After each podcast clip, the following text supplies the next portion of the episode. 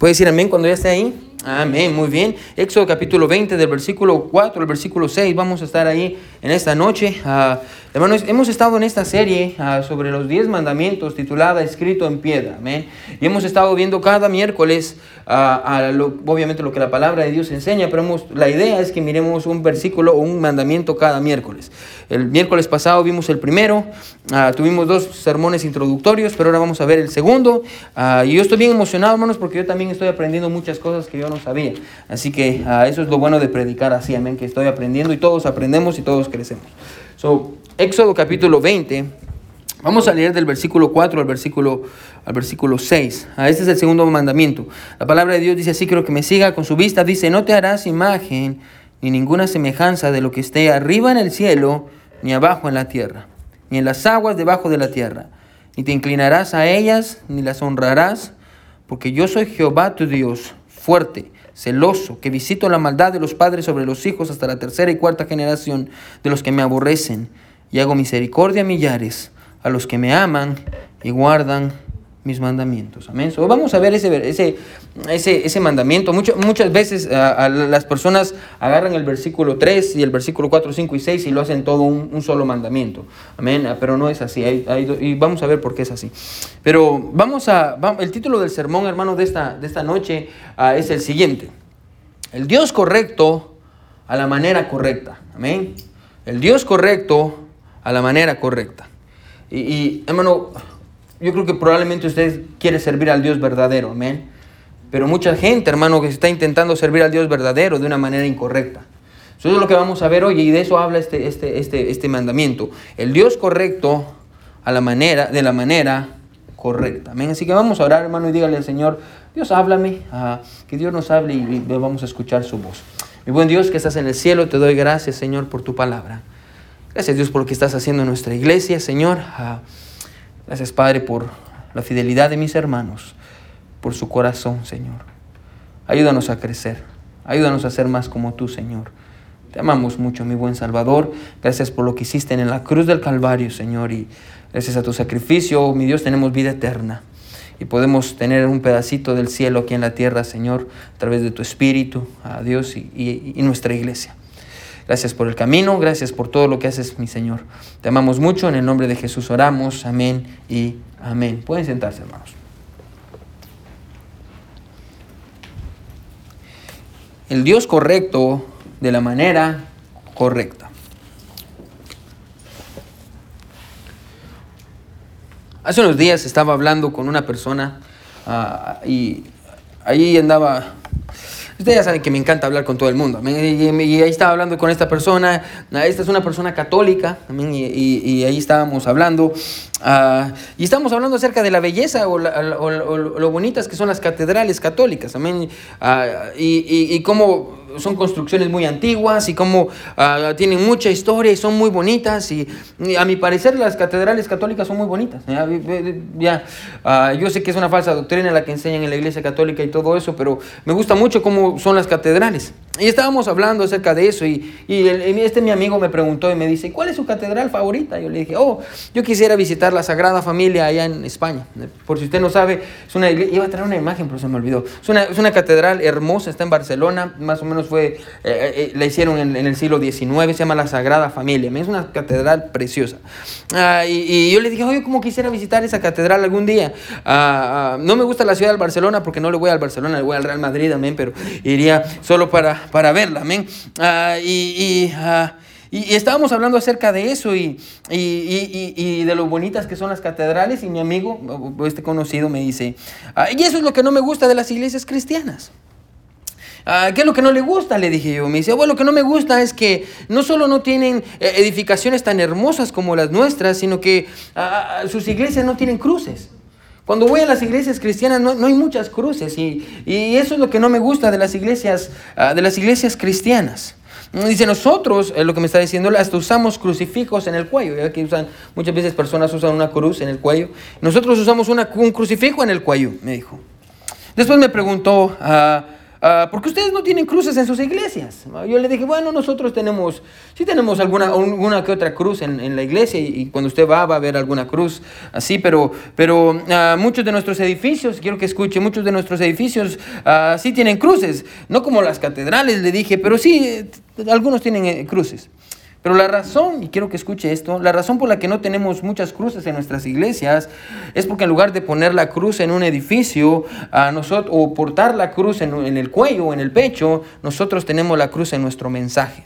Es lo que le dije, no tenemos la cruz, eh, cruces por todos lados en nuestros edificios, ah, pero nosotros tenemos la cruz en nuestro mensaje. De hecho, le dije yo, usted nunca va a encontrar ah, la imagen de un Cristo crucificado en la iglesia. Al menos en nuestra iglesia usted nunca va a encontrar un Cristo crucificado. Ah, ah, y me dice, ¿por qué? Yo le digo, bueno, porque Jesús ya no está ahí. Amén. Jesús resucitó. Entonces, por eso las cruces que tenemos están vacías, porque Cristo no está ahí. Jesús resucitó. Amén. Por eso. Amén. Tenemos, Jesús está vivo, no está muerto. Bueno, la cruz, escuche, es algo que nosotros anunciamos en nuestro mensaje y no algo que nosotros ponemos en nuestras paredes para espantar malos espíritus. Amén, ya. En la predicación nosotros anunciamos la cruz, no necesitamos ponerla ah, para que todo el mundo la mire. Y me gusta, siempre me gusta tener una cruz como recordatorio ah, de lo que Jesús hizo. Amén, pero lo más importante es que esté en nuestro mensaje. Amén. Y, hay una razón para esto. Hay una razón, hermano, escuche, por la cual nosotros no tenemos cruces y, los edificios ah, de nuestras iglesias, iglesias ah, ah, bautistas, no tienen imágenes y todas esas cosas. Pastor, ¿cuál es la razón? Bueno, la razón es esta, quiero que escuche. Cualquier representación de Cristo sobre una cruz puede convertirse muy fácilmente en el objeto de adoración para cualquier persona. Cuando usted agarra una cruz, hermano, imagínense que tengamos esta cruz aquí, tengamos un Cristo ahí. Bueno, es muy fácil que cualquier persona le empiece a orar y que se convierta en un objeto de adoración. Es muy, muy fácil. Y eso, hermano, quebraría el segundo mandamiento, que es el que vamos a tratar hoy. ¿sí? Ahora, muchas religiones, hermano, incluso cristianos, cometen el error de dividir a los diez mandamientos de una manera diferente. Muchos unen al primer mandamiento con el segundo mandamiento diciendo que al principio se encuentra el mandamiento que dice no tendrás dioses ajenos delante de mí y después empieza a explicar y aplicar diciendo no te harás imagen de ellos en el cielo ni en la tierra, bla, bla, bla, bla, bla. Pero no es así. Quiero que ponga atención. El primer mandamiento que dice no tendrás dioses ajenos delante de mí tiene que ver con, ah, con que deberíamos de adorar solo a un Dios. Y como consecuencia tenemos que rechazar a los demás dioses. Lo vimos eh, el miércoles pasado. Tenemos solo un Dios ah, y, ya vimos que es el único verdadero y hablamos acerca de por qué son estos dioses y hablamos de, demonios y de todo esto. Ah, ese es el primer mandamiento. Pero el segundo mandamiento, ponga atención, tiene que ver con adorar al verdadero Dios de la manera correcta. Y la idea aquí, escuche, eh, es que no podemos adorar a Dios usando alguna imagen, usando alguna imagen creada por el hombre. Esa es la idea del, pasaje del mandamiento. Dice, no te harás imagen de ellos, de lo que está en el cielo, ni en la tierra, ni debajo, ni no, te vas a hacer imagen alguna mía. E, esa es la, idea, ¿sí? E, la, la, verdad detrás del segundo mandamiento es esta, es Dios no quiere que nos hagamos una imagen de quién es Él. Ahora, grabes eso en su mente porque esto es muy, muy, muy importante, ¿sí? Dios no quiere que nos hagamos una imagen de Él. Vamos a repetirlo todos a la cuenta de tres. Uno, dos y tres. Dios no quiere que nos hagamos una imagen de Él. Dios no quiere eso, amén. Y la idea es que no podemos adorar a Dios usando la imagen de ninguna cosa que ha sido creada por Él. Ponga atención. Mientras el primer mandamiento nos prohíbe adorar a otros dioses, el segundo mandamiento nos prohíbe adorar al verdadero Dios de una manera incorrecta. Se vuelvo a repetir. El primer mandamiento nos prohíbe adorar a otros dioses no tendrás dioses ajenos delante de mí. Mientras que el segundo mandamiento nos prohíbe adorar al verdadero Dios de una manera incorrecta. ¿sí? No, no van a hacerse un Dios o a una imagen y van a decirle, este es mi Dios.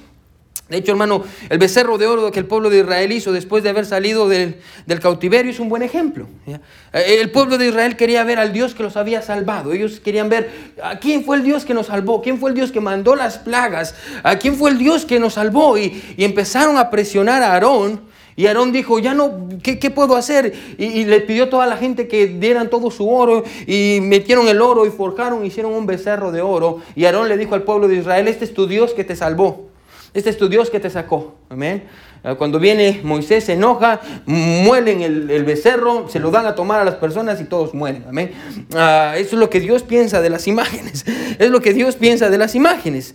Ah, Dios, Dios no quiere eso. El pecado fue que ellos adoraron al verdadero Dios de una manera equivocada. Si ellos querían adorar al Dios que los había salvado, que está bien, pero el problema es que ellos querían ver, una vez más, ellos querían ver una imagen. Y recuerda que dijimos al principio, Dios no quiere que nosotros nos hagamos una imagen de quién es Él. Amén. Y de nada le sirve tener al Dios correcto si lo va a adorar de una manera incorrecta. Ahora, miremos una vez más el versículo y vamos a empezar a, desarrollarlo. Era importante que entendiera esto, hermano, para lo que vamos a hacer ahorita.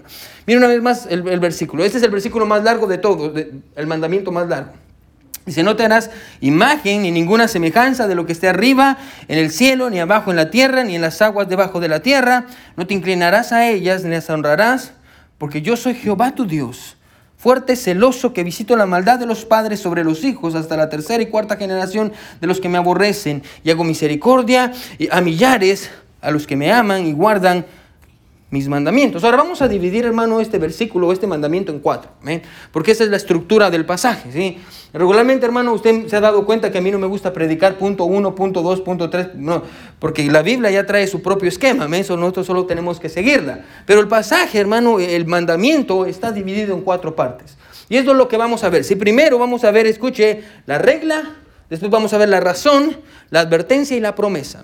Se lo vuelvo a repetir. primero vamos a ver la regla, la razón para esa regla, vamos a ver una advertencia y de último vamos a ver una promesa, ¿sí?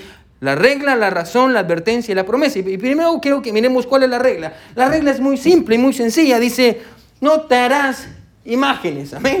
No te harás imágenes ni ninguna semejanza.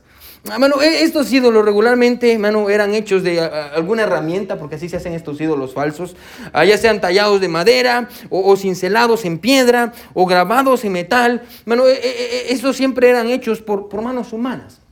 Las manos humanas hacían a estos dioses falsos, estas imágenes, ah, y, estos ídolos hechos por el hombre eran una representación divina de alguna deidad. E, e, es, básicamente lo que hacen. Usted va a la iglesia católica y, es porque donde miramos más, miramos más de esto. Eh, y yo creo que todos hemos sido una iglesia católica, amén, si no es que hemos crecido en una iglesia católica, en donde hay santos por todos lados. ¿Quién hace esos santos? Hombres, amén. ¿Y quién les da la figura que quieren? Hombres. Amén. ¿Cómo saben que, Jesús se mira así?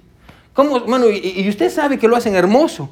La Biblia dice que Jesús era feo, amén. Jesús era feo. Lea ahí eh, Isaías capítulo 53, versículo 1, versículo 2, se va a dar cuenta que Jesús era feo, amén. Él no era hermoso. Ah, para, que las, para que las mujeres no, no, se enamoraran de él, es lo que dice la Biblia. Ah, ¿Y quién hace a los apóstoles como los hacen? Hombres, amén. Y, los hacen de yeso y, algunos los hacen de metal, amén. Y, ah, en, en en Guatemala hay un, hay un Cristo muy famoso que es el Cristo negro de Esquipulas. También era un Cristo normal, pero porque estaba hecho de metal se corrompió y se volvió negro. ¡Oh, se ennegreció el Cristo! El Cristo negro de Esquipulas, así le pusieron. así que, hermano, estos dioses, hermano, estas imágenes son creadas por las personas. Bueno, y, no estamos diciendo que Dios no quiera que usemos herramientas o que hagamos eh, esculturas hechas de madera, de piedra y metal. No estamos diciendo esto. El segundo mandamiento, escuche, no es una prohibición para, para esculpir cosas, sino que es una prohibición para adorar a Dios a través de las cosas que nosotros hemos hecho.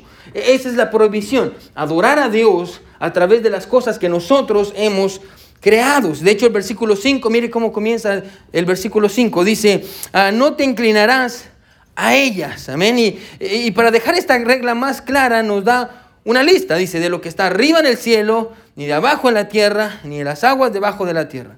En otras palabras, no deberíamos de intentar representar a Dios a través de ninguna figura que haya en la creación.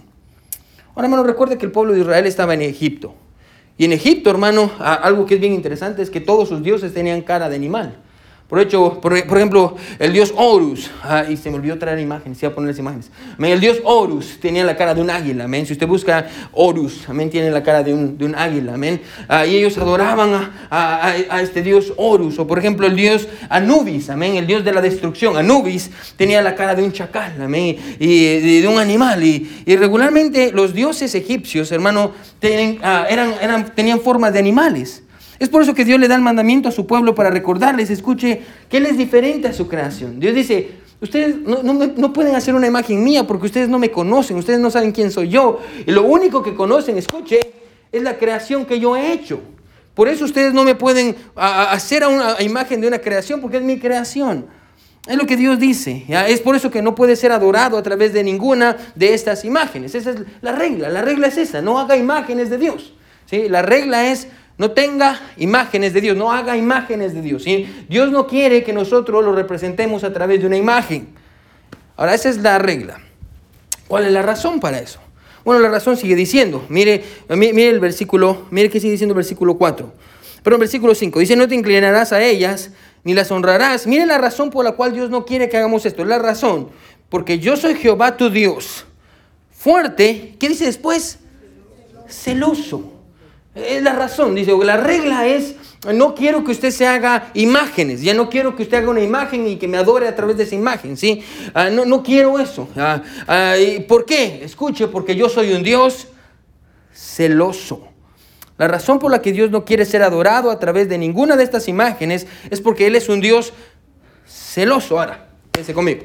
La palabra celoso, hermano, literalmente, hermano, tiene que ver con esto, el celo de Dios. Dios es un Dios celoso. Ahora, mano, los celos en nuestros días tienen una connotación negativa. Amén.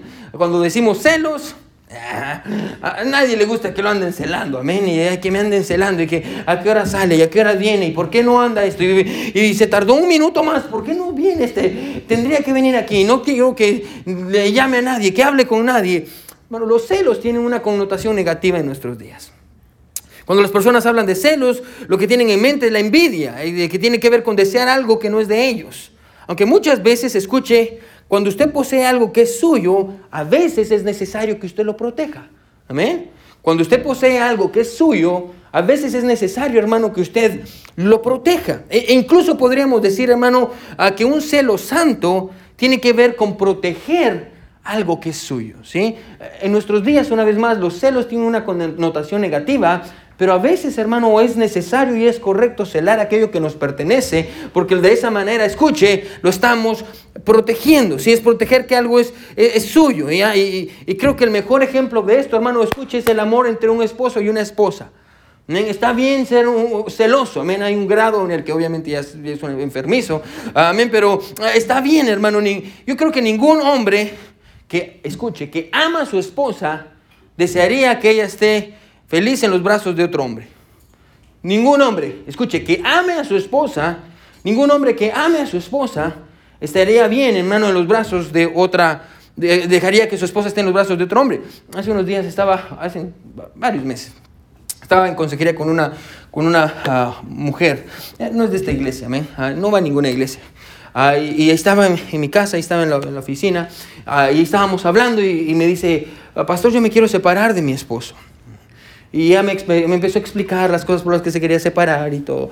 Ah, y, y, y, me dice, y la razón, hermanos, porque yo, yo le estoy siendo infiel. Tengo otro hombre y ya llevo bastante tiempo de, de tener una relación con otro hombre.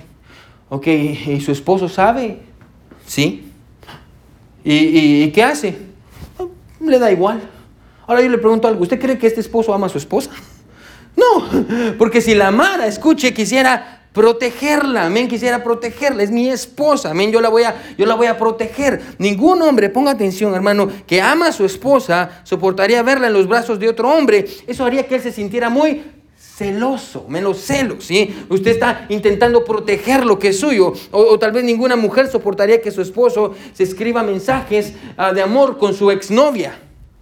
A propósito, hermanos, los hombres no le escriben mensajes a sus exnovias, amén. No tiene que tener una relación con su exnovia, con su amiga de la escuela. Ay, es que, mi amor, si solo somos amigos. Eh, eh, no. Mayormente, hermana, escuche, y esto se lo doy gratis. Si su esposo no quiere que usted mire su celular, está escondiendo algo malo, amén. Esto es 100% seguro, amén. 100% seguro. Esto se lo doy gratis, no lo voy a cobrar por eso. Pero hermano, ninguna mujer quisiera eso. Hermano, eh, de igual manera, ponga atención, Dios siente celo por su pueblo. Su amor y compromiso hacia nosotros es muy, muy apasionado, intenso. Hermano, incluso podríamos decir que por eso es que Dios está celoso eh, de su creación. Los celos de Dios, escuche hermano, no tienen nada que ver con los celos humanos. la razón por la que a veces somos celosos es porque somos inseguros. Usted está inseguro de usted mismo y usted dice, ay, es que pero si se va a enamorar de este muchacho con el que está hablando, amén. Usted está inseguro, amén, y, o, locura, o, tiene deseo de poseer a la otra persona, por eso decimos celos posesivos, amén. ¿Dónde está? ¿Con quién está? ¿Qué está haciendo? Bueno, los celos de Dios no son así. Bueno, los celos de Dios tienen que ver con su devoción hacia el objeto de su amor. Como los celos de una madre, ponga atención al proteger a su, a su hijo. Bueno, usted nunca va a ver un amor más grande que el de una mamá hacia su hijo. Nunca, nunca va a encontrar una, menos obviamente solo el amor de Dios.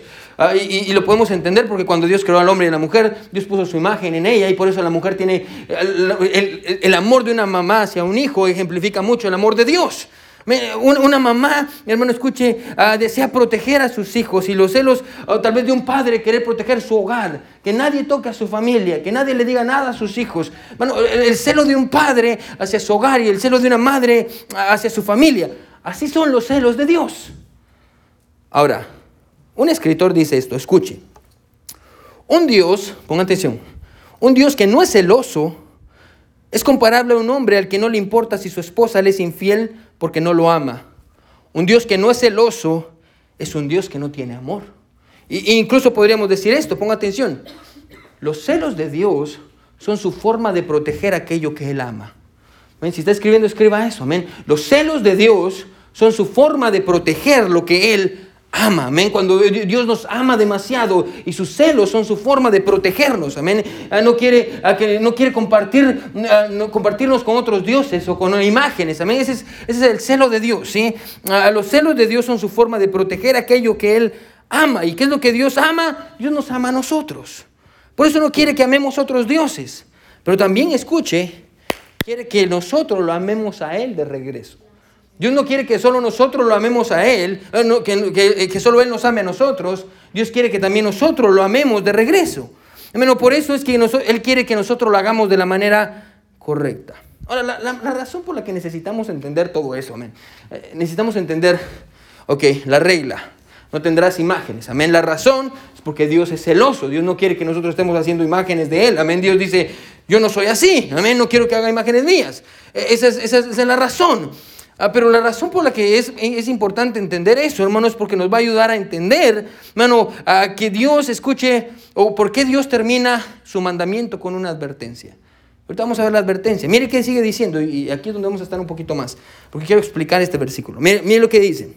Dice, yo soy Jehová tu Dios fuerte, celoso. Aquí viene la advertencia, que visito la maldad de los padres sobre los hijos hasta la tercera y cuarta generación de los que me aborrecen. Ahí, está, ahí encontramos la advertencia. Amén. Ah, y después dice en el versículo siguiente, el versículo 6, dice, y hago misericordia a millares a los que me aman y guardan mis mandamientos. Ahí encontramos la promesa. Ahora, Dios, escuche hermano, muestra su celo ah, maldiciendo a aquellos que quiebran este mandamiento y bendiciendo a aquellos que lo guardan. Así muestra Dios su celo. ¿sí? Dios dice, aquellos que se hagan imágenes, aquellos que tengan imágenes, yo los voy a maldecir. Hasta la tercera y cuarta generación. Amén. Pero aquellos que guardan este mandamiento, yo los voy a bendecir. E, es por su celo que Dios, escuche hermano, hermano, e, es por su celo que Dios va a bendecir a aquellos que guarden este mandamiento y maldecir a aquellos que desobedezcan este mandamiento. Ahora, la advertencia es que los hijos van a ser castigados por la maldad de los padres. En este punto, hermano, es donde la mayoría se pregunta, y solo quiero tratar con esto bien rápido. ¿Cómo un Dios justo, escuche, ¿Cómo un Dios justo puede maldecir a los hijos que son inocentes por los pecados de los padres? Pastor, ¿cómo? ¿Cómo, es esto posible? Ah, ah, ¿Cómo, ¿Cómo un Dios justo puede castigar a alguien más por aquellos pecados que no cometió? Eh, eh, es, pensemos, hermano, ¿es justo que Dios castigue a un joven por los pecados que su papá hizo? ¿Es justo? Es, lo que está diciendo, dice, y porque yo visito la maldad de los padres sobre los hijos hasta la tercera y cuarta generación. Es lo que dice el pasaje. Ahora, hermano, muchos estudiosos, quédese conmigo, si voy a explicarle ese pasaje. Muchos estudiosos piensan que, esto no está bien, porque no es justo, y, por eso intentan explicarlo, y dicen esto, ¿sí? la manera en la que muchas personas intentan explicar esto es diciendo que los padres van a ver las consecuencias de su pecado en la vida de sus hijos. Amén. Eh, por ejemplo, que a nosotros le heredamos ciertas tendencias a nuestros hijos, que yo creo que es verdad. Amén. Regularmente un hijo, un padre que tiene tendencias al alcoholismo, el hijo también va a tener tendencias al alcoholismo. Puede ser que no sea un alcohólico, pero también va a tener tendencias al alcoholismo. Un padre que fuma, su hijo seguramente va a tener tendencias a fumar. Yo, creo que eso es verdad. ¿Y cómo lo sabemos? Abraham. Usted mira a Abraham, amén. Abraham dijo que su esposa era su hermana. Mira Isaac dijo que su esposa era su hermana. ¿Cómo, cómo pasó eso? Amén. Los hijos heredan nuestras tendencias. Pero el pasaje no, se, no dice eso, eso es tratar la manera de, de cambiar el pasaje. El pasaje dice claramente eso, dice que yo visito la maldad de los padres sobre los hijos hasta la tercera y cuarta generación. Es lo que dice el pasaje. Y tal vez usted dice, pastor, eso no es justo. Y, inclusive, hermano, contradice la Biblia misma. Aparte de su lugar, hermano, vaya conmigo a Ezequiel. Aparte de su lugar aquí en Éxodo, ahorita vamos a regresar. Solo quiero enseñarle algo bien rápido. Va conmigo Ezequiel. Si no sabe dónde está Ezequiel, hermano, va a Salmos y de ahí se va para adelante como yendo para Marcos y va a encontrar Ezequiel. Ezequiel capítulo 18. Este es, hermano, el mejor capítulo para comprobar, hermano, que Dios no castiga a los hijos por los pecados de los padres es Ezequiel 18. Ezequiel 18. Ahora, le voy a explicar el contexto bien rápido. En, ese tiempo, el pueblo de Israel tenía un dicho. El dicho era esto, dice, dice, los padres comieron las uvas y a los hijos le dio la dentera. ¿Qué quiere decir eso? Que los padres se comieron las uvas y a los hijos se les destemplaron los dientes. Ese era el dicho. Y la idea era esta, que Dios castiga a los hijos por el pecado de los padres, lo que acabamos de leer. Miren lo que dice en el versículo 20. Ezequiel 18, 20. ¿Ya están ahí? Miren lo que dice el versículo 20. Y si quiere subrayar, lo dice, el alma que pecare, esa morirá. El Hijo no llevará el pecado del Padre, ni el Padre llevará el pecado del Hijo. La justicia del justo será sobre él y la impiedad del impío será sobre él. Y de ahí está hablando acerca de un hombre que es malo. Bueno, puede leer ese pasaje en su casa, es muy bueno. Habla de un hombre que es muy malo, pero tiene un hijo bueno, y ese hijo bueno crece, pero tiene un hijo malo, eh, y cómo cada persona es responsable por su propio pecado. Ahora, ¿eso quiere decir que Dios está contradiciendo? ¿Por qué en Ezequiel 18 dice, que el alma que pecar esa morirá y que el, pecado de los padres no lo van a llevar los hijos. Pero después miramos ahí en, Éxodo 20 a que dice que eh, Dios visita la maldad de los padres hasta la tercera y cuarta generación. ¿Dios, Dios se contradice? No, Dios no se contradice. Bueno, el problema, escuche, es que nosotros muchas veces perdemos pequeños detalles que la Biblia enseña. Amén. Y a veces no los leemos bien. Vuelva a leer una vez más conmigo Éxodo, Éxodo 20. Regrese a Éxodo. Éxodo 20. Miren lo que dice. Miren lo que dice una vez más, dice. Miren cómo dice el versículo en Éxodo. Miren cómo termina el versículo 5, dice. Que visito la maldad de los padres sobre los hijos hasta la tercera y cuarta generación. ¿Qué dice después? De los que me aborrecen. Ahora, mano, ponga atención, ¿sí? De, de, los que me aborrecen. Eso quiere decir que, escuche, no solo eran los padres los que aborrecían a Dios, sino también los hijos sino también los hijos. Las personas, hermano, que tienen un problema con este versículo, cuando lo leen regularmente asumen que los hijos son justos y los papás no. Pero el pasaje no dice eso. El, papá, el pasaje dice que los padres eran malos y adivine qué, también los hijos eran malos. Muchas veces la gente dice, ay pastor, es que como Dios tan bueno va a ser tan malo y va a decirle, por ejemplo en el caso del rey Saúl, ve y acaba con todos los niños y, mátalos a todos. Ahora, hermano, cuando usted mira un bebé, dice, ay pobrecito el bebé, ¿eh? Pero imagínense que ese bebé crezca y es un violador, y es un asesino, que no quiere arrepentirse. ¿Usted diría lo, mismo? ¿Hay tan bonito ese bebé? No, lo que Dios está diciendo aquí es esto. Los padres ah, me, aborrecieron, pero ¿sabe qué? También los hijos. E, e, es lo que Dios está diciendo aquí. Según este pasaje, los hijos aborrecen a Dios de la misma manera en la que los padres también lo aborrecen. Por eso es, escuche, justo que Dios castiga a los hijos por los mismos pecados que los padres. Al mismo tiempo, escuche, Dios promete bendecir a aquellos que guarden este, este, este, mandamiento. De hecho, hermano, la promesa es mucho más grande que la, maldición. Porque usted después puede ver, miren lo que dice el versículo, miren lo que dice el versículo 6. Y hago misericordia a millares a los que me aman y guardan mi mandamiento. Ponga atención. La maldición llega hasta qué generación? Cuarta. La bendición hasta dónde llega? Millares, por siempre. Bueno, la maldición, la, bendición de Dios siempre es mucho más grande que la maldición. Hermano, Dios muestra su celo, escuche, maldiciendo a aquellos que quiebran este mandamiento y bendiciendo a aquellos que lo guardan. Hermano, y la bendición es mucho más grande que la maldición. La bendición es mucho más grande que la maldición. Mucho, mucho más grande que la maldición. Y tal vez usted dice, hermano, wow, pastor Dios, hermano Dios, eh, no, no está bien, no. Hermano Dios, ese es el celo de Dios y así es como se manifiesta el celo de Dios.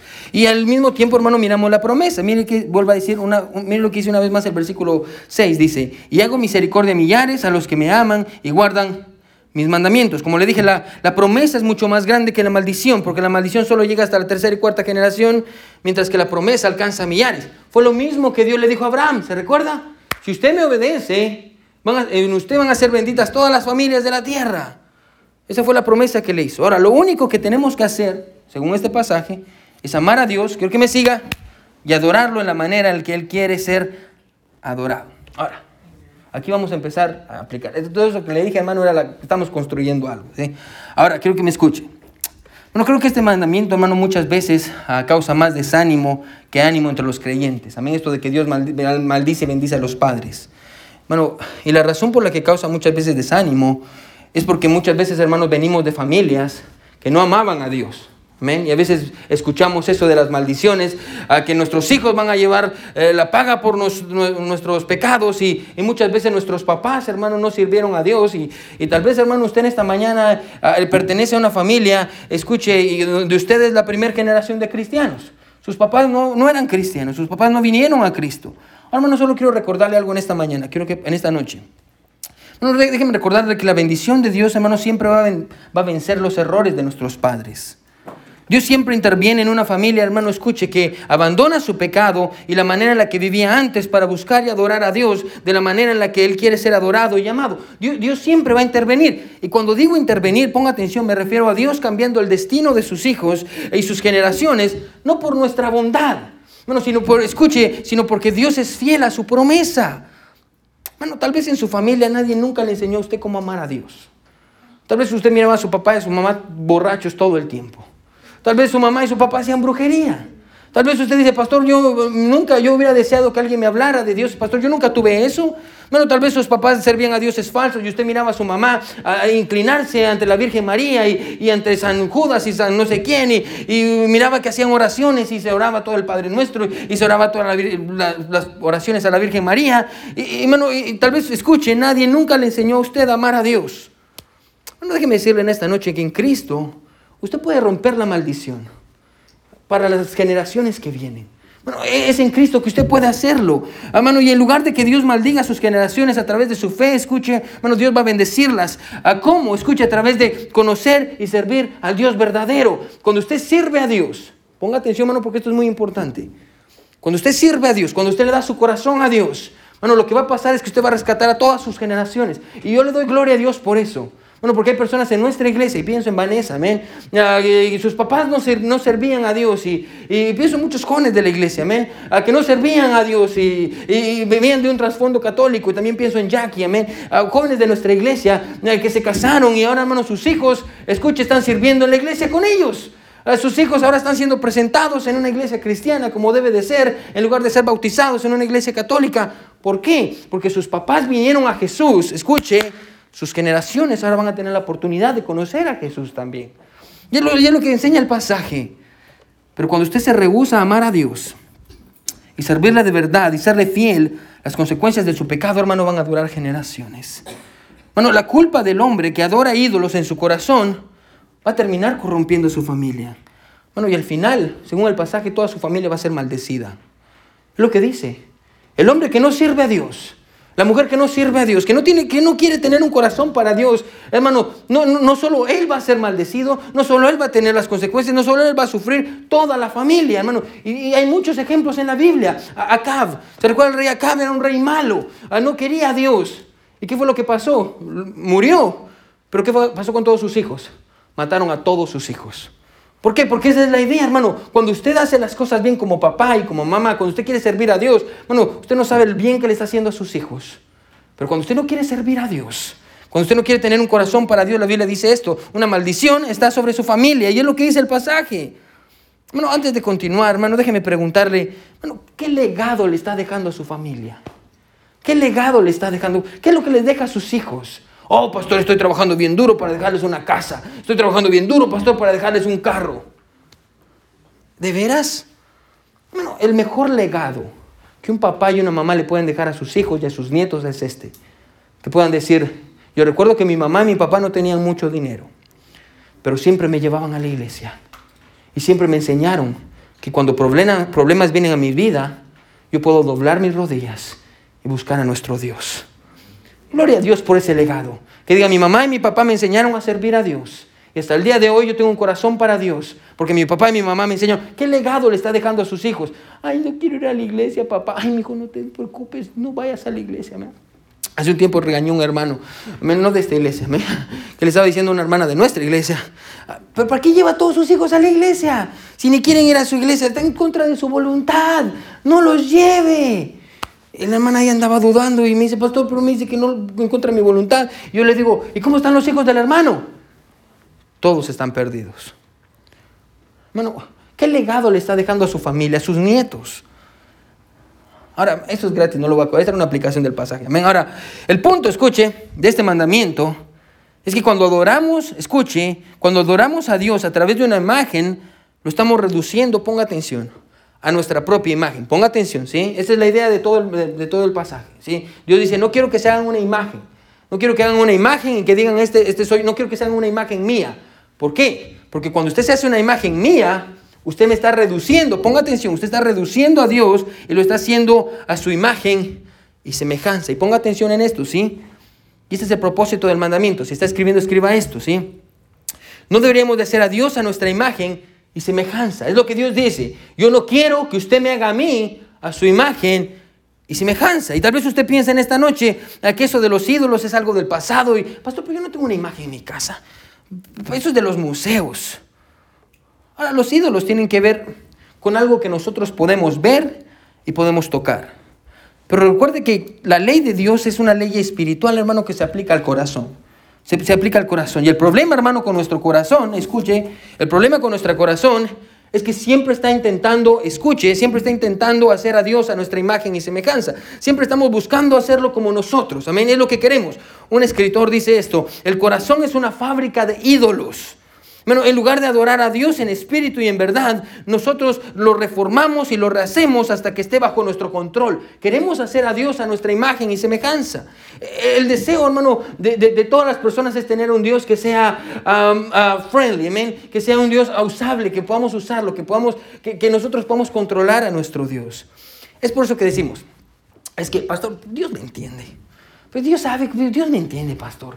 E intentamos negociar con Dios y, si yo hago esto, Dios va a hacer aquello. Si me porto bien, Dios me va a perdonar. Ah, si voy un domingo a la iglesia, eso basta, pastor. Dios, sabe mi corazón. Ah, si, si, yo, yo, si le pido a este predicador que ore por mí, Dios lo va a escuchar a él. Amén. Ah, si hago esta oración y declaro y bendigo, Dios me va a bendecir. Y queremos hacer a Dios a nuestra imagen y semejanza. Esa es una imagen. Amén. Cuando usted quiere hacer a Dios a su imagen y semejanza, al Dios que usted quiere. Mucha gente dice, ay, yo no quiero a un Dios que sea a un Dios de justicia. Dios es amor. Dios ama a todo el mundo. ¿Qué están haciendo?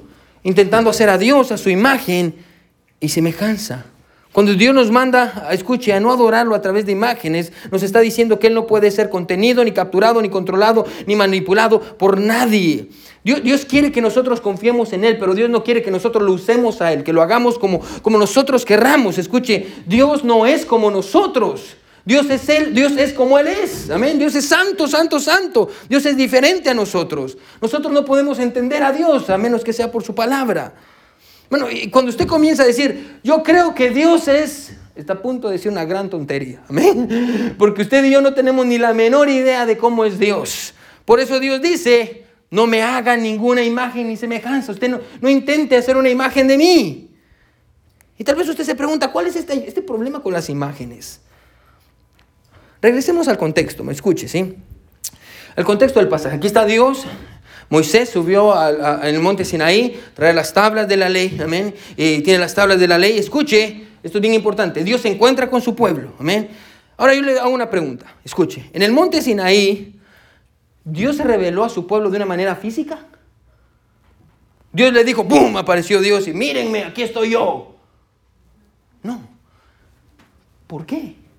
Vaya conmigo a Deuteronomio 4, parte su lugar aquí en Éxodo. Si no sabe dónde está Deuteronomio, después va a encontrar Éxodo, Levítico, y después va a encontrar Números y Deuteronomio. Números de Deuteronomio. Deuteronomio 4. Miren lo que dice Deuteronomio 4. Aquí está Moisés hablando acerca de este mismo, del encuentro que acaban de tener con Dios sobre los diez mandamientos. ¿Sí está conmigo? Deuteronomio 4, versículo 15. Miren lo que dice, guardad pues mucho vuestras almas, pues ninguna figura visteis el día que Jehová habló con vosotros de en medio del fuego, para que no os corrompáis. Ponga atención. Y hagáis para vosotros escultura, imagen de figura alguna, esfinge o ah, de varón y hembra. Ponga atención una vez más lo que dice, ¿sí? Dice, ustedes no vieron ninguna imagen. ¿Para qué? Para que no se corrompan, ¿sí?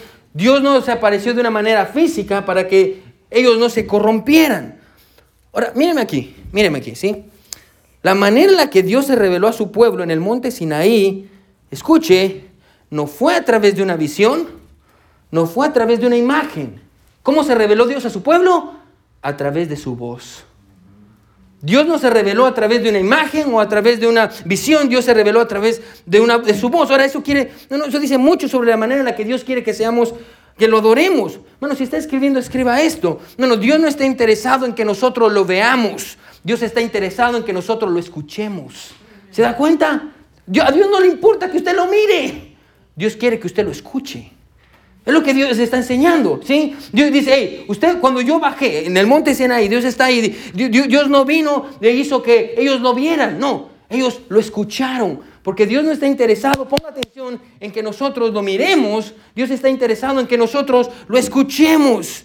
Bueno, el problema con las imágenes que acabamos de leer en Deuteronomio es este, es que las imágenes nos distraen y no nos dejan escuchar. Las imágenes nos distraen y no nos dejan escuchar. Y por si no se ha dado cuenta, hermano, vivimos en un mundo en el que las iglesias dicen que tenemos que adaptarnos a la cultura y tenemos que ser más visuales. Ser más visuales. En lugar de hablar con las personas hay que enseñarles algo. En lugar de que las personas vengan a la iglesia a escuchar la palabra de Dios, es necesario que las personas vengan a la iglesia y empiecen a ver, escuchen, empiecen a ver cosas. Ah, y, ahí están las iglesias. Ok, hay que hacer algo porque hay que entretener a la gente. ¿Qué les parece si empezamos a danzar aquí? Para que la gente pueda ver, amén. Y vamos a tener danzarines y, danzarinas. Si usted va a estas iglesias, hermano, y ahí andan todos haciendo coreografías, amén. Eh, o, es necesario, escuche, que le demos un show a la gente, con luces de colores, con humo por todos lados y con pantallas. Y, y hermano, queremos que la gente vea, que vean un drama, que vean los colores. Bueno, el problema, escuche, ah, con nuestro corazón es este, que no solo nuestro corazón, la sociedad en la que vivimos, hermano, se ha encargado de enseñarnos que las palabras ya no son suficientes. Es necesario que ahora seamos visuales. En su libro, Amusing Ourselves to Death, ah, eh, entreteniéndonos hasta la muerte, hay un escritor que se llama Neil Postman, él dice esto, escuche, el Dios de la Biblia siempre intentó acercarse a su pueblo a través de sus oídos. El Dios de este siglo intenta acercarse a su pueblo a través de sus ojos. Se vuelvo a repetir, ¿sí? El Dios de la Biblia siempre se acercó a su pueblo a través de sus oídos. Pero el Dios de este mundo, que es Satanás, intenta acercarse al pueblo de Dios a través de sus ojos. Bueno, lo que estas imágenes de Dios y de Jesús que usted mira en la televisión y que usted adora, hermano, eh, eh, intentan hacer es distraernos de escuchar la voz de Dios. Bueno, los crucifijos, quiero que me sigan, los crucifijos, las imágenes, los espectáculos, los bailes, los dramas, las luces de colores y todo aquello que las personas quieren, eh, escuche, usar en las iglesias para que nosotros podamos ver, evita que a la larga nosotros podamos escuchar. Eso es lo que hace. La gente está viendo y está siendo bombardeada con colores y con luces. Bueno, y se están haciendo una imagen de quién es Dios. Y así no funciona. Dios no está interesado en que nosotros lo miremos. Dios está interesado en que nosotros lo escuchemos. ¿Cómo podemos adorar a Dios de la manera correcta? Ponga atención. Adoramos a Dios. Escuche, en la manera correcta cuando en lugar de hacerlo a Él, a nuestra imagen y semejanza, nosotros dejamos que Él nos haga a nosotros a su imagen y semejanza. Así adoramos a Dios. Adoramos a Dios, lo vuelvo a repetir, ¿sí? Adoramos a Dios en la manera correcta cuando en lugar de hacerlo a Él, a nuestra imagen y semejanza y decir, este es nuestro Dios y así lo quiero hacer y quiero ver a Dios en lugar de escuchar a Dios. Bueno, adoramos a Dios en la manera correcta cuando en lugar de hacerlo a Él, a nuestra imagen, nosotros dejamos que Él nos haga a su imagen. Cuando Dios creó al hombre y la mujer, hermano, escuche, Dios los hizo a su imagen y semejanza. Fuimos creados, hermano, para reflejar la gloria de Dios. Sí, para eso nosotros fuimos creados.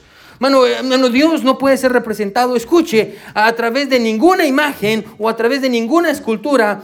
Dios quiere ser representado a través de nosotros. ¿Ya se dio cuenta? Dios dice, no se hagan ninguna imagen de lo que está en el cielo, en la tierra. Yo no quiero que ninguno, nada me representa, excepto ustedes. La única imagen, escuche hermano, que nos deberíamos de hacer de Dios es aquella que Él creó a su imagen y semejanza. Nosotros. Nosotros. Bueno, ¿usted no conoce a Dios? ¿Quiere saber cómo es Dios, hermano? Bueno, la persona de Jesucristo nos enseña cómo es Dios. Amén.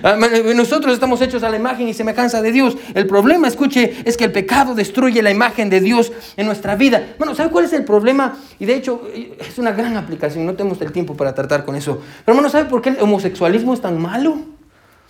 ¿Se recuerda, hermano, cuando Dios creó al hombre y a la mujer? Quiero que me siga. Y Dios dijo, el hombre y la mujer. Los dos van a tener mi imagen. Amén. El hombre tiene rasgos de Dios y la mujer tiene rasgos de Dios. Los dos juntos, escuche, forman la imagen de Dios. Y no es que los dos, no, los dos juntos. La mujer tiene algunos rasgos de Dios en cuanto al amor hacia sus hijos. En cuanto a su fidelidad, en cuanto a su devoción, el hombre tiene otros rasgos de Dios en cuanto a su liderazgo, hermano, en cuanto a la manera en la que él se centra en las cosas. El hombre y la mujer fueron creados a la imagen de Dios. Los dos juntos forman la imagen de Dios. Ahora, ¿qué es lo que Satanás hace? Hmm, ¿Qué tal si la mujer ahora la cambiamos y le hacemos que sea un hombre? ¿Y qué tal si un hombre lo cambiamos y hacemos que sea una mujer? Y, y nos vamos a cambiar a los dos. ¿Qué es lo que Satanás está haciendo? ¿Está destruyendo al hombre y la mujer? No, está destruyendo la imagen de Dios. Es lo que Satanás está haciendo, destruir la imagen de Dios. Hermano, eso es lo que el pecado hace en nuestras vidas. Hermano, destruye la imagen de Dios eh, en nosotros. Entre más, hermano, usted se da al pecado, entre más usted se da a la, sensualidad y a las cosas del mundo, hermano, menos visible va a ser la imagen de Dios en su vida. Bueno, es solo a través de Jesús y su Espíritu. Bueno, que Dios pueda restaurar su imagen en nosotros. Es solo a través de Dios y su Espíritu que Él puede restaurar su imagen en nosotros. Le voy a dar una ilustración y con esto voy a terminar. Levanta hermano si usted ha visto el cuadro de la última cena de Leonardo da Vinci. Ahora, Leonardo da Vinci hizo este cuadro precioso. Y, lo que él hacía es que para pintar a un hombre dentro del cuadro, escuche, lo que él hacía era que él iba a las calles y buscaba personas y decía, oh, usted se parece mucho, ah, yo siento que así era Pedro, venga para acá. Y lo ponía ahí y pintaba a Pedro. Un día encontró un hombre porque estaba buscando a Jesús. Estaba buscando un hombre que se pareciera a Jesús. Usted puede ver esto, hermano. Lo invito a que después mire el cuadro de Leonardo da Vinci, de, la última cena. Y estaba buscando a alguien que, se pareciera a Jesús. Amén. Encontró un hombre y dijo, ah, este es hombre muy bueno. Y lo, pintó y dijo, usted se parece, así era Jesús. Amén. Yo me voy a imaginar que así era Jesús y usted se parece mucho a Jesús y lo pintó. Amén. y se fue. Pasaron los años, hermano, y luchó mucho Leonardo da Vinci para encontrar a alguien que se pareciera a Judas. No encontraba a alguien que se pareciera a Judas. Y salió y buscó y buscó y buscó y buscó y buscó y buscó y no encontró a nadie. Un día estaba afuera caminando Leonardo da Vinci y se encontró a un hombre. El hombre estaba sucio y se miraba demacrado, triste, se miraba muy mal. Lo vio Leonardo da Vinci y dijo, este es, este es. Fue y lo agarró y habló con él y con él, ¿tiene dinero? No, no tengo nada, no tengo dónde vivir, lo perdí todo. Yo estoy, necesito su rostro, quiero pintar su rostro porque necesito a alguien que, que ejemplifique a Judas. El hombre le dijo, sí. Fueron al estudio de Leonardo da Vinci, el hombre se paró todo demacrado y él empezó a, a pintar a Judas. Mientras él pintaba a Judas, el hombre no soportó más y empezó a llorar. Leonardo da Vinci le preguntó, ¿por qué está llorando? Y le dice, ¿no me recuerda? ¿Cómo que no me recuerda? Desde hace varios años usted me trajo al mismo lugar y usted me usó para pintar la imagen de Jesús. El mismo hombre, hermano, que usó para Jesús, fue el mismo hombre que usó para Judas. ¿Qué fue lo que pasó? El pecado destruyó la imagen de este hombre. Bueno, es lo que el pecado hace en nuestras vidas. El pecado acaba con la imagen de Dios. Bueno, no importa qué pecado sea. Quiere destruir con la imagen de Dios. Bueno, y Dios nos creó a su imagen y semejanza. Bueno, pero es a través del Espíritu de Dios. Bueno, y a través de someternos a Dios y de honrar a Dios y de amar a Dios, bueno, y de guardar sus mandamientos y de ser fieles a Él. Hermano, escuche que nosotros vamos a ejemplificar la imagen de Dios, que es lo único, escuche, el único lugar donde Dios dice, el único lugar, y lo único que es capaz de llevar mi imagen, escuche, no es lo que está en el cielo, ni abajo de la tierra, ni en el mar, ni en el océano. El único capaz de llevar mi imagen es el ser humano. Es lo único capaz de llevar mi imagen. Dios nos creó para su gloria y para su honra. Y cuando nosotros nos damos al pecado, nosotros destruimos la imagen que Dios creó. Hermano, que Dios nos ayude, hermano, a ser un reflejo de su imagen en la sociedad en la que vivimos. Hermano, no se haga imágenes de Dios. Dios no es como usted, como usted se lo imagina, como usted lo quiere hacer. ¿Cómo glorificamos a Dios? No haciendo a Dios a nuestra imagen y semejanza sino dejando que Dios nos use a nosotros y nos haga a su imagen y semejanza. Bueno, no se dé al pecado, no se dé al pecado. Todos con ojos cerrados y cabeza inclinada. I been wanna go Sabrina. Todos con ojos cerrados y cabeza inclinada. Hermano, déjeme hacerle una pregunta. ¿Quiénes dirían, hermano, en esta, en esta noche, pastor? Pastor, muchas veces yo, yo, quiero dejarme llevar por lo que yo veo. Yo quiero ver porque si no me aburro y estoy más, más, más enfocado en ver. Pastor, pero Dios me habló hoy que Dios no quiere que lo veamos, Dios quiere que lo escuchemos. Dios quiere que escuchemos su voz. Y Dios es celoso, Dios es celoso y no quiere que nada se interponga entre su voz y nuestro corazón. Pero a veces, hermano, nos hacemos imágenes en nuestra mente de cómo es Dios, de cómo queremos que Él sea. Y Dios dice, no, yo no soy así. Bueno, tal vez el pecado en su vida, bueno, también está destruyendo la imagen de Dios en usted. Tal vez el pecado en su vida, hermano, está acabando con eso. ¿Quiénes dirían en esta noche, pastor, Dios me habló? Yo quiero orar por usted. Si Dios le habló, levante su mano. Yo quiero orar por usted. Gloria a Dios, gloria a Dios. Gloria a Dios. Bueno, el piano va a sonar. Bueno, quédese ahí en su lugar. Bueno, si Dios le habló, hermano, ¿por qué no le dice a Dios, Dios, yo quiero, yo quiero que tú hagas, yo quiero ser como tú eres, Dios. Hazme a tu imagen y semejanza, Señor. El pecado me está destruyendo, el pecado me está acabando, Señor. Dios, tú me creaste para tu gloria y para tu honra. Dios, el pecado está haciendo pedazos mi vida. Bueno, la manera correcta, la única manera de adorar a Dios, gloria a Dios, hermano, veo su mano. La única manera, hermano, de adorar a Dios no es haciendo a Dios a nuestra imagen y semejanza, es dejando que Dios nos haga a nosotros a su imagen y semejanza. Bueno, el pecado destruye la imagen de Dios en nosotros. Bueno, que la oración de nuestra iglesia en esta noche sea, Señor, Señor, yo quiero servirte, yo quiero, yo quiero ser una imagen de tu gloria. Mi buen Dios que estás en el cielo, te doy gracias, Señor. Gracias Dios por tu palabra, porque Señor yo creo que es lo que hoy necesitábamos escuchar. Dios, a veces estamos tan, tan metidos, Dios, en querer ver y, querer ver cosas, Señor, imágenes y querer estar, entretenidos, Señor, y que se, se nos olvida que tú no quieres que te veamos, tú quieres que te escuchemos, Señor. Tú quieres que te escuchemos. Y Dios se nos olvida que eres un Dios celoso, mi Dios, porque esa es la manera en la que tú proteges lo que tú amas, Señor. Dios, ayúdanos, Señor, ayúdanos a, a poder amarte y honrarte de la manera en la que tú quieres, Señor. Y poder dejar, Señor, que el Espíritu Santo, mi Dios, en nuestros corazones y en nuestras vidas nos moldee a la imagen y semejanza de Jesús, que es la imagen de Dios. Ayúdanos, Señor. Gracias, Padre, por tu palabra.